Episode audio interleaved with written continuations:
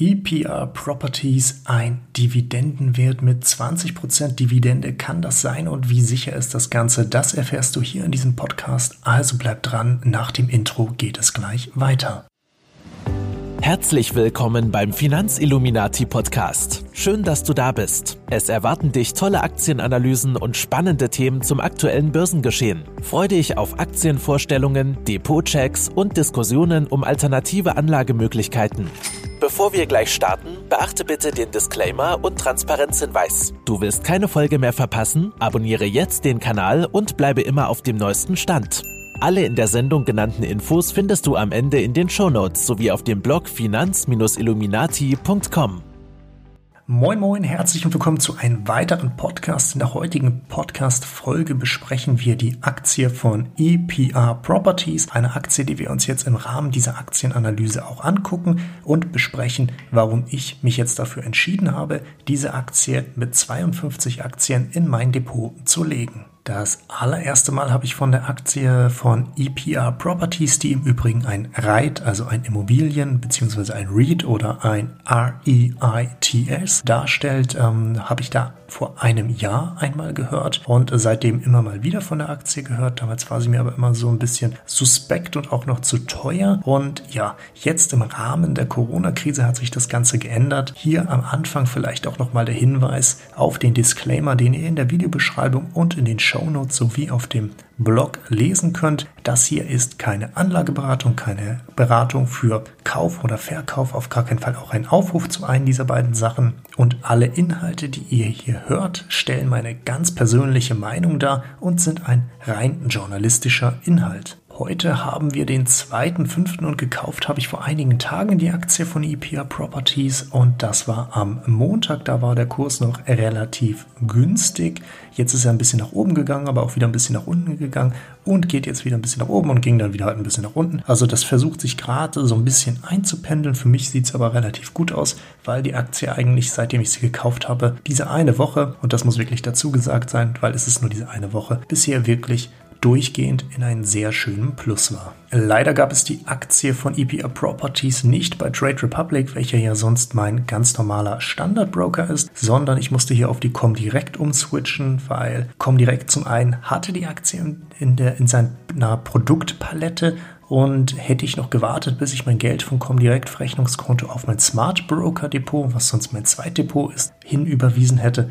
bis dahin wäre der Kurs wahrscheinlich wieder explodiert und ich wäre zu einem schlechteren Kurs eingestiegen. Also habe ich die schlechten Gebühren von Comdirect in Kauf genommen und habe 15,30 Euro, glaube ich, tatsächlich an Gebühren gezahlt, um mir halt diese 52 Aktien ins Depot zu legen. Wer von den ganzen Brokern, die ich jetzt gerade eben genannt habe, noch nie gehört hat und da zum einen entweder Infos möchte, die gibt es auch in der Videobeschreibung und in den Show Notes, oder zum anderen auch sagt, hey, ich möchte deinen Kanal unterstützen, habe ich noch nie gehört, danke für die Empfehlung, ich möchte dich unterstützen, den Anmeldelink gibt es auch in der Videobeschreibung bzw. in den Show Notes oder auf dem Blog. Ja, kommen wir zu den Quick Facts vom Unternehmen EPR Properties. Das Ganze ist ein US-amerikanisches Unternehmen aus der Stadt Kansas City. Vom Typ her ist die Aktie ein REIT. Vom Typ her ist die Aktie ein REIT hat eine WKN, hat eine ISIN, die findet ihr allerdings im Blogartikel, der überall verlinkt ist. Der Preis ist jetzt so in etwa bei 27 Euro.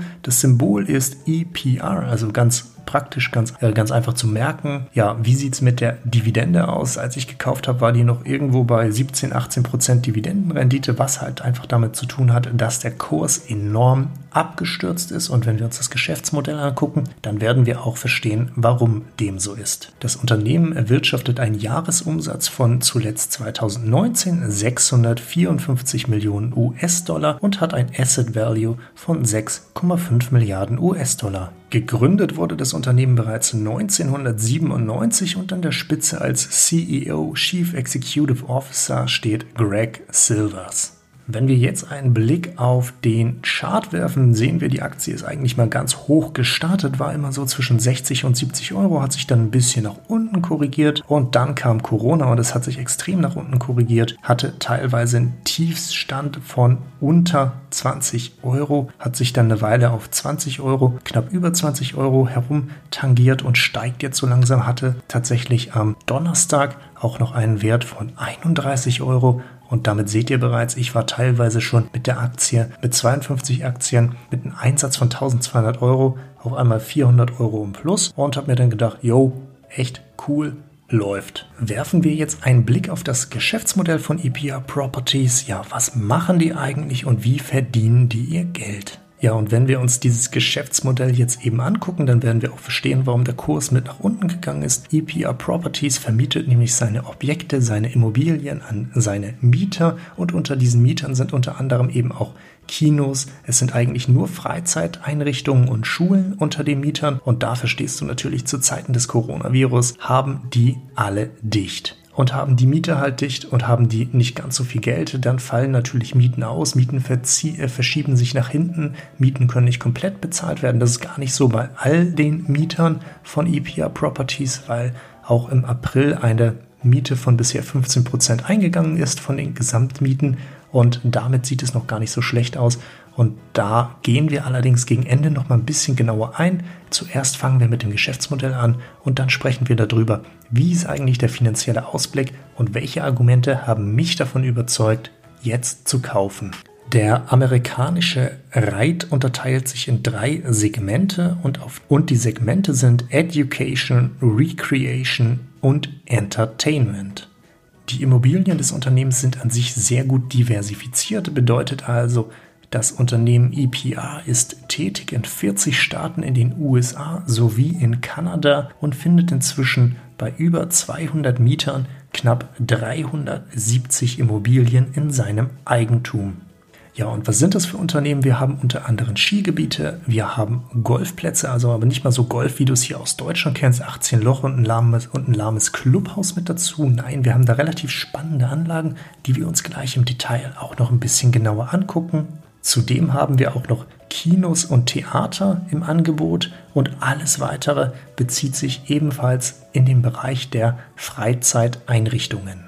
Ja, nun hat EPR Properties seine großen drei Bereiche, die wir gerade eben schon genannt haben. Und in diese Bereiche unterteilen sich dann nochmal in Subbereiche. Und in diesen Subbereichen haben wir unter anderem auch das Kinogeschäft. Und im Kinogeschäft hat EPR Properties aktuell 20 Mieter und diese Mieter haben 179 Gebäude, die sie von EPR Properties mieten und haben da halt Kinogeschäft drin. Da sind unter anderem auch große Ketten mit dabei und eine dieser Ketten ist auch mit und mit 18 Prozent der Gesamteinnahmen auch mit dabei und relativ stark. Ja, okay, Kinos wird weniger. Hm, nein. Und äh, Kinos, okay, die sind ja zu, also werden die pleite sein, also äh, wird das auch nicht so sein. Hm, auch nein, aber da gehen wir später noch einmal ein bisschen genauer drauf ein. Die Betriebe der Kinos, die verteilen sich aktuell in den USA auf 37 Staaten und bieten auch dadurch eine gewisse geografische Diversifikation. Aus der Kategorie Entertainment gehen wir in die Subkategorie Eat and Play. Da befinden sich nämlich 55 Objekte drin, die insgesamt neun verschiedene Mieter haben. Und was haben wir da drin? Ich habe euch ja gerade eben schon erzählen dürfen, dass wir hier unter anderem auch Golfanlagen drin haben. Wer zum Beispiel jetzt mal Top Golf googeln möchte, der kann finden, was das Ganze ist. Heißt also, wir haben da meistens so eine Abschlagmatte, die wird bewirtet. Also da gibt es Getränke, da gibt es Essen, da gibt es zusätzliche Services, die du noch buchen kannst. Du kannst auf eine Art Driving Range mit aktiven Zielen abschlagen und das macht relativ viel Spaß und so lässt sich Geld verdienen. Das gibt es in Deutschland noch nicht ganz so stark. Was da am ehesten in Deutschland rankommt, ist, wenn du, ich weiß nicht, schon mal einen Golfschläger in der Hand gehabt hast und schon mal in Hamburg warst. Da gibt es die Golf Lounge Hamburg und ja, das wäre ein Beispiel dafür.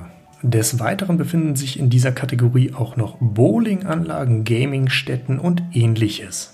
Im Bereich Attraktionen befinden sich zum Beispiel Vergnügungsparks und Wasserparks, also ganz tolle Freizeitobjekte, die jetzt leider auch geschlossen haben. Im Moment gibt es dort 18 verschiedene Objekte, die sich auf sechs verschiedene Mieter aufteilen kommen wir in den Skibereich, denn ob Schlittschuh, Skilift, Skigebiet oder Rodeln im Schnee, mit vielen dieser Aktivitäten lässt sich ordentlich Geld verdienen und so ergibt es natürlich auch Sinn für EPR Properties hier seine Objekte zur Verfügung zu stellen. Das macht das Unternehmen an aktuell fünf Mieter und das sind inzwischen 13 Objekte. Der nächste Aspekt ist Experiential Lodging, heißt also eigentlich nur, diesen Subbereich befinden sich aktuell zwei Mieter und sechs Objekte. Das ist Lodging, wer das Wort vielleicht noch nicht 100% zuordnen kann, bedeutet eigentlich nichts anderes, als dass da Übernachtungen stattfinden. Und der Zusammenhang mit Experiential ist halt einfach, dass du da deine Erfahrungen machen kannst und das können zum Beispiel Hotels sein, die an Freizeitparks angeschlossen sind. Im Bereich Gaming gibt es aktuell einen Mieter, den EPR Properties unter Vertrag hat und der fällt in die Kategorie von Casino Hotellerie. Hier kommen wir also sehr nah an das eigentliche Las Vegas. Kommen wir im nächsten Step in den Bereich der Kultur hinein. Der beste Vergleich ist hier wahrscheinlich das Hamburger Dungeon, das wir haben, oder auch ein Wachsfigurenmuseum oder die Pheno in Wolfsburg. Also solche Objekte befinden sich in dem Bereich Kultur drinne. Da gibt es aktuell drei Mieter und drei Mietobjekte, heißt also auch jeder Mieter hat ein Objekt. Ganz klassisch gibt es dann auch noch den Bereich Fitness und Wellness. Ja, der Bereich ist an sich nicht ganz so spannend, weil auch nicht ganz so viel Geld herkommt. Es gibt dort zwei Mieter, die haben sieben Objekte und es handelt sich hierbei um Fitnessstudios kommen wir in den Bereich Education. Der unterteilt sich nochmal in zwei Unterbereiche. Das eine sind nämlich die Privatschulen, die sich auch sehr gut inzwischen im Portfolio von EPA machen und was auf jeden Fall ein sehr spannender Bereich ist, der meiner Meinung nach auch, ganz stark ausgebaut werden könnte. Hier hat das Unternehmen aktuell vier Mieter und jeder dieser vier Mieter hat nochmal vier Objekte, wodurch wir auf 16 Objekte im Bereich Privatschulen kommen. Der nächste Subbereich aus dem Bereich Education ist Early Childhood Education, also blöd gesagt ein Kindergarten. Und von diesen Objekten gibt es aktuell 13 Mieter und 72 Mietobjekte. Gucken wir uns den aktuellen Revenue Split an, also, das, also den Umsatz vom Unternehmen. Wie verteilt der sich? Ja, es gibt den Bereich Theater, also Kino, hat 45 Prozent. Es gibt den Bereich Eat and Play 23 Prozent, Attractions 6 Prozent, Ski 8 Prozent, Lodging macht 3%, Gaming macht 2%, Cultural macht 1%, Fitness macht 1%, die Privatschulen beteiligen sich mit 6% am Umsatz. Und der Kindergarten der Early Childhood Education Bereich macht 5% aus. Ja, jetzt habe ich gerade eben auch schon gesagt, es gibt ja immer noch diesen relativ starken Kinobereich, der auch mit 45 Prozent der Gesamtumsätze halt relativ stark auffällt. Und der Key Account von denen, also der Hauptkunde von denen, der ein Kinokettenbetreiber, der ist nochmal mit 18 Prozent an Gesamtumsatz beteiligt, also ist ein relativ wichtiger Mieter von der Firma und da stellen wir uns natürlich zwei Fragen, nämlich A, wie stark ist das im Moment? B, wie stark ist dieser Hauptmieter belastet? Und C, wie ist das eigentlich mit Kinobesuchern? Ist das noch ein Bereich, in dem wir Zukunft haben oder sollten wir ganz schnell Abstand halten? Und dazu gibt es eine relativ interessante Studie, die nennt sich The Relationship Between Movie Theater Attendance and Streaming Behavior. Also die Beziehung zwischen Kinoverhalten und Streaming-Verhalten, also was passiert mit den Menschen, die Netflix gucken, Amazon Prime gucken, Disney Plus gucken, gehen die häufig ins Kino oder nicht, wie hat sich das Verhalten von denen über die Jahre verändert? Und wie ist es mit Leuten, die das weniger machen? Die Studie äh, schlüsselt das relativ interessant auf und besagt eigentlich, hey, die Leute, die viel streamen, also die, äh, gerade von denen du ja eigentlich denkst, das sind die Leute, die streamen jetzt nur noch und gehen nicht mehr in die Kinos, sind auch genau die Leute, die umso viel lieber immer noch in die Kinos gehen, weil das Ganze mit so einem Kino auch eine echt geile Atmosphäre hat und von daher kann ich da bisher noch zumindest keine Zahlen bestätigen, die einen Negativtrend in den Kinos anzeigt. Zudem dürfen wir hier natürlich auch gucken, es handelt sich hier nicht um Deutschland, ähm, weil wir beziehen sowas natürlich ganz gerne immer auf unsere heimischen Kinos, die inzwischen übrigens auch immer günstiger werden. Wir hier in Hannover haben jetzt teilweise wieder Kinopreise von 5 bis 6 Euro, also vor Corona und danach gucken wir mal, aber so an sich, ja, ist das eine ganz schöne Sache und was es da zu sagen gibt halt ist, Deutschland ist nicht die USA. Es gibt hier ein ganz anderes Käuferverhalten und dementsprechend auch ein ganz anderes Verhalten in den Kinos. Auf dem Blog findest du jetzt auch nochmal eine Karte, nämlich eine Karte darüber, wo sich die ganzen Unternehmen eigentlich befinden. Und die Karte zeigt dir halt, zum einen ist es in Kanada, zum anderen die ganze Westküste entlang, zum anderen die Ostküste ist sehr stark bevölkert mit Mietobjekten. Auch in Miami ist relativ viel. Dann die Küste entlang, also von Miami Richtung Westen. Dann müsste, ja, was kommt denn da so langsam? Miami, und dann geht es so langsam in Richtung Arizona hin bis zu Texas. Und die ganze Gegend da die ist voll mit Mietobjekten von EPR Properties und zudem gibt es auch noch ein Objekt auf Hawaii. Zahlen, Daten, Fakten, gucken wir uns die fundamentalen Zahlen von dem Unternehmen an. Ja, wie ist es da? Wir haben ein Betriebsergebnis, das eigentlich ganz okay aussieht. Wir haben einen Umsatz, der mehr oder minder stabil um die 600 Millionen Jahresumsatz ist, also nicht gerade viel wächst, ähm, auch nicht viel sinkt. Der war zum Beispiel bei, äh, im Jahr 2017 knapp unter 600 Millionen, ist ja jetzt im letzten Jahr bei 640 Millionen gewesen. Also gibt es da immer ein Potenzial für Wachstum. Was wir dabei natürlich auch berücksichtigen müssen, ist immer, wie viele neue Objekte gibt es, wie viele sind rausgegangen, was hat sich da vielleicht in der Struktur verändert, was hat sich im Asset Value verändert. Und so kam zum Beispiel auch im Jahr 2018 zu 2019 wieder ein Plus von 12,1 Millionen US-Dollar, die aus Mieteinnahmen generiert wurden. Wer von euch jetzt vielleicht gerade nebenbei bei TraderFox oder einer anderen Plattform unterwegs ist und sich da fragt, hm, Gewinn, Dividendenausschüttung, wie sieht denn das Ganze aus? Ja, da müssen wir nochmal sagen, ja, es handelt sich hierbei um einen REIT, also ein Immobilienunternehmen. Immobilienunternehmen haben große Abschreibungen. Diese Abschreibungen tauchen in der Bilanz auf und drücken den Gewinn. Worauf gucken wir? Welche Kennzahl ist tatsächlich wichtig? Das ist der FFO, also eigentlich nichts anderes als der freie Cashflow. Schauen wir uns den Aspekt der Dividende an. Wie sieht die aus? 2010 war die Dividende noch bei 2,60 Dollar, hat sich inzwischen sehr stark erhöht. Mit einem Durchschnitt von 6% pro Jahr ist auch eine sehr schöne Steigerung, die wir da immer haben. Hat sich erhöht von 2,60 Dollar auf 2,80 Dollar, 3 Dollar, 3,16 Dollar, 3,42 bis heute halt 4,58 Dollar.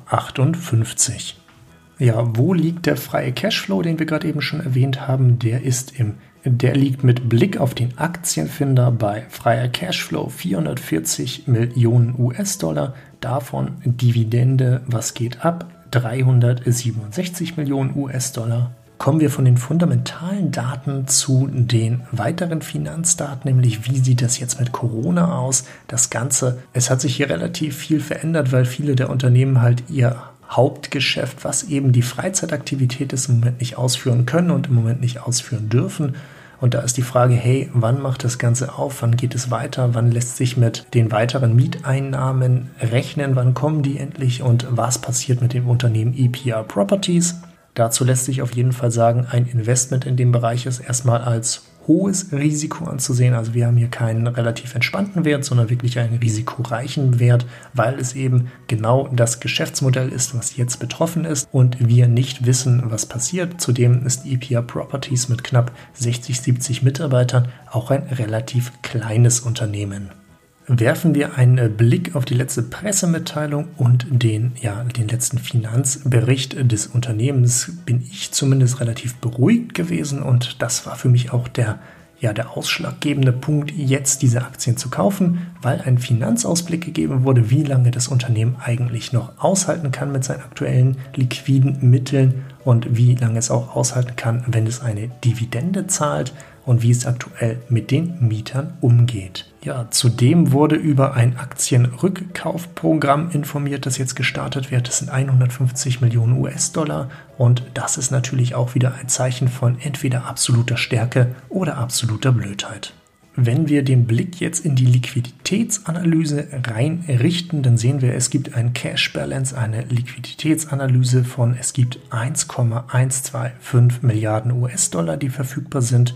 Davon sind bereits bestätigt, wie gesagt, davon sind bereits bestätigt für das Aktienrückkaufprogramm 150 Millionen US-Dollar und für Investitionen, die natürlich auch getätigt werden müssen, weil es lässt sich nicht alles verschieben, sind 81 Millionen US-Dollar bestätigt, womit noch knapp unter einer Milliarde US-Dollar, nämlich 994 Millionen Dollar überbleiben, mit denen das Unternehmen sich weiter finanzieren kann. Bedeutet also, hier ist noch ordentlich Cash in the Tash, wie man so schön sagt. Und wie lange reicht das? Wir haben eine Cash-Burn-Rate von 51 Millionen Dollar pro Monat. Wenn die Dividende halt komplett so weitergezahlt wird und keine Einschränkungen hat. Ich halte es nicht für wahrscheinlich, dass das unbedingt so passiert. Da wird jetzt wohl abgewartet werden müssen, was da passiert. Ich rechne allerdings eher mit einer Reduzierung, die nach der Krise dann wieder angepasst wird. Das ist für mich allerdings auch vollkommen in Ordnung, weil ich hier auch einen sehr schönen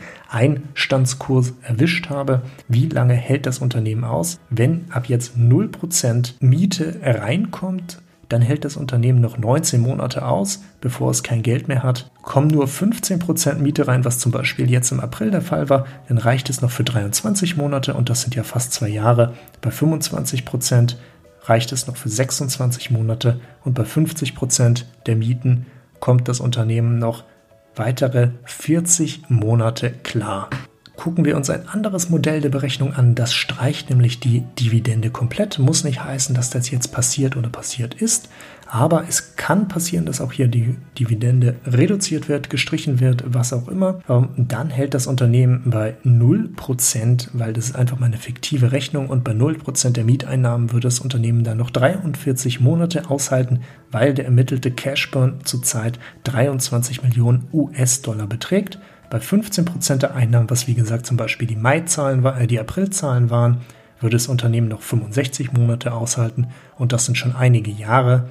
Haben wir 25% der Einnahmen, hält das Unternehmen 99 Monate aus und bei 50% der Mieteinnahmen hält das Unternehmen komplett aus, kann also laufen, wenn es keine Dividende zahlt. Ja, wie gerade eben auch schon gesagt, wurden im April 15% der Mieten bisher gezahlt. Einiges kommt noch, anderes wurde halt gestundet. Aber gestundet heißt nicht, dass es nie bezahlt werden muss. Der Zeitraum der Zahlung wurde einfach nur verschoben. Und das ist ja auch eine relativ gesunde Möglichkeit. Und das ist auch gut, dass EPR Properties das seinen Mietern so angeboten hat. Große Verbindlichkeiten stehen auch erst wieder 2022 an, also gibt es noch einiges an Zeit, die vergeht, bis tatsächlich wieder großes Cash aus den Unternehmenskassen fließt und so lange ist da erstmal entspannt.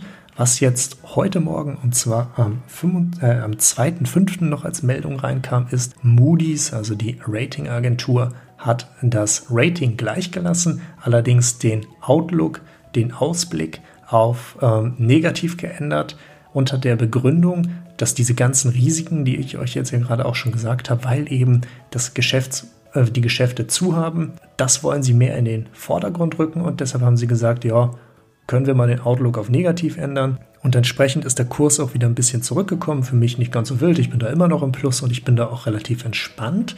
Allerdings bietet es vielleicht wieder die ein oder andere gute Einstiegschance. Was ist also mein Fazit zu der Aktie? Kannst du dir eigentlich schon denken, weil ich habe diese Aktie ja gekauft. Du musst das komplett selbst für dich entscheiden, weil das hier ist keine Anlageberatung oder sonstige Beratung. Es ist ganz allein deine Sache, was du aus diesen journalistischen Informationen machst oder eben nicht machst. Ich für mich habe das Unternehmen mit einer Dividendenrendite von 17, 18 Prozent in mein Portfolio gelegt und hoffe, dass es da über die nächsten Jahre und vielleicht auch Jahrzehnte sehr gute Dividenden für mich erwirtschaften wird. Wenn das Unternehmen so durchläuft, wie ich es mir vorstelle, dann ist in bis drei bis vier Jahren ist alles wieder drin, dann habe ich meine Investition wieder raus und ab dann ist das einfach nur noch eine Cash-Generierung. Auf der anderen Seite lässt sich natürlich auch sagen, dass hier enorme Risiken halt bestehen, weil eben das Publikum halt dicht hat, Umsätze fallen aus, die wird es nicht wiedergeben und von daher muss hier ganz klar auf das Risiko hingewiesen werden. Damit kommen wir auch schon zum Ende der heutigen Podcast-Episode, der heutigen Aktienanalyse, des heutigen YouTube-Videos. Mir bleibt nur noch zu sagen, vielen Dank, dass du da warst, vielen Dank fürs Zuhören und bis zum nächsten Mal. Vielen Dank fürs Zuhören. Schön, dass du wieder dabei warst. Hinterlasse doch gerne ein Abo und wir hören uns bei der nächsten Folge wieder. Wenn dir der Finanzilluminati Podcast gefällt, dann bewerte ihn gerne auf iTunes. Alle in der Sendung genannten Infos findest du wie immer in den Shownotes sowie auf dem Blog finanz-illuminati.com. Bei Rückfragen und Wünschen stehen wir dir selbstverständlich gerne zur Verfügung. Schreib uns auf Instagram, Twitter oder Facebook. Bis zum nächsten Mal und vielen Dank fürs Zuhören.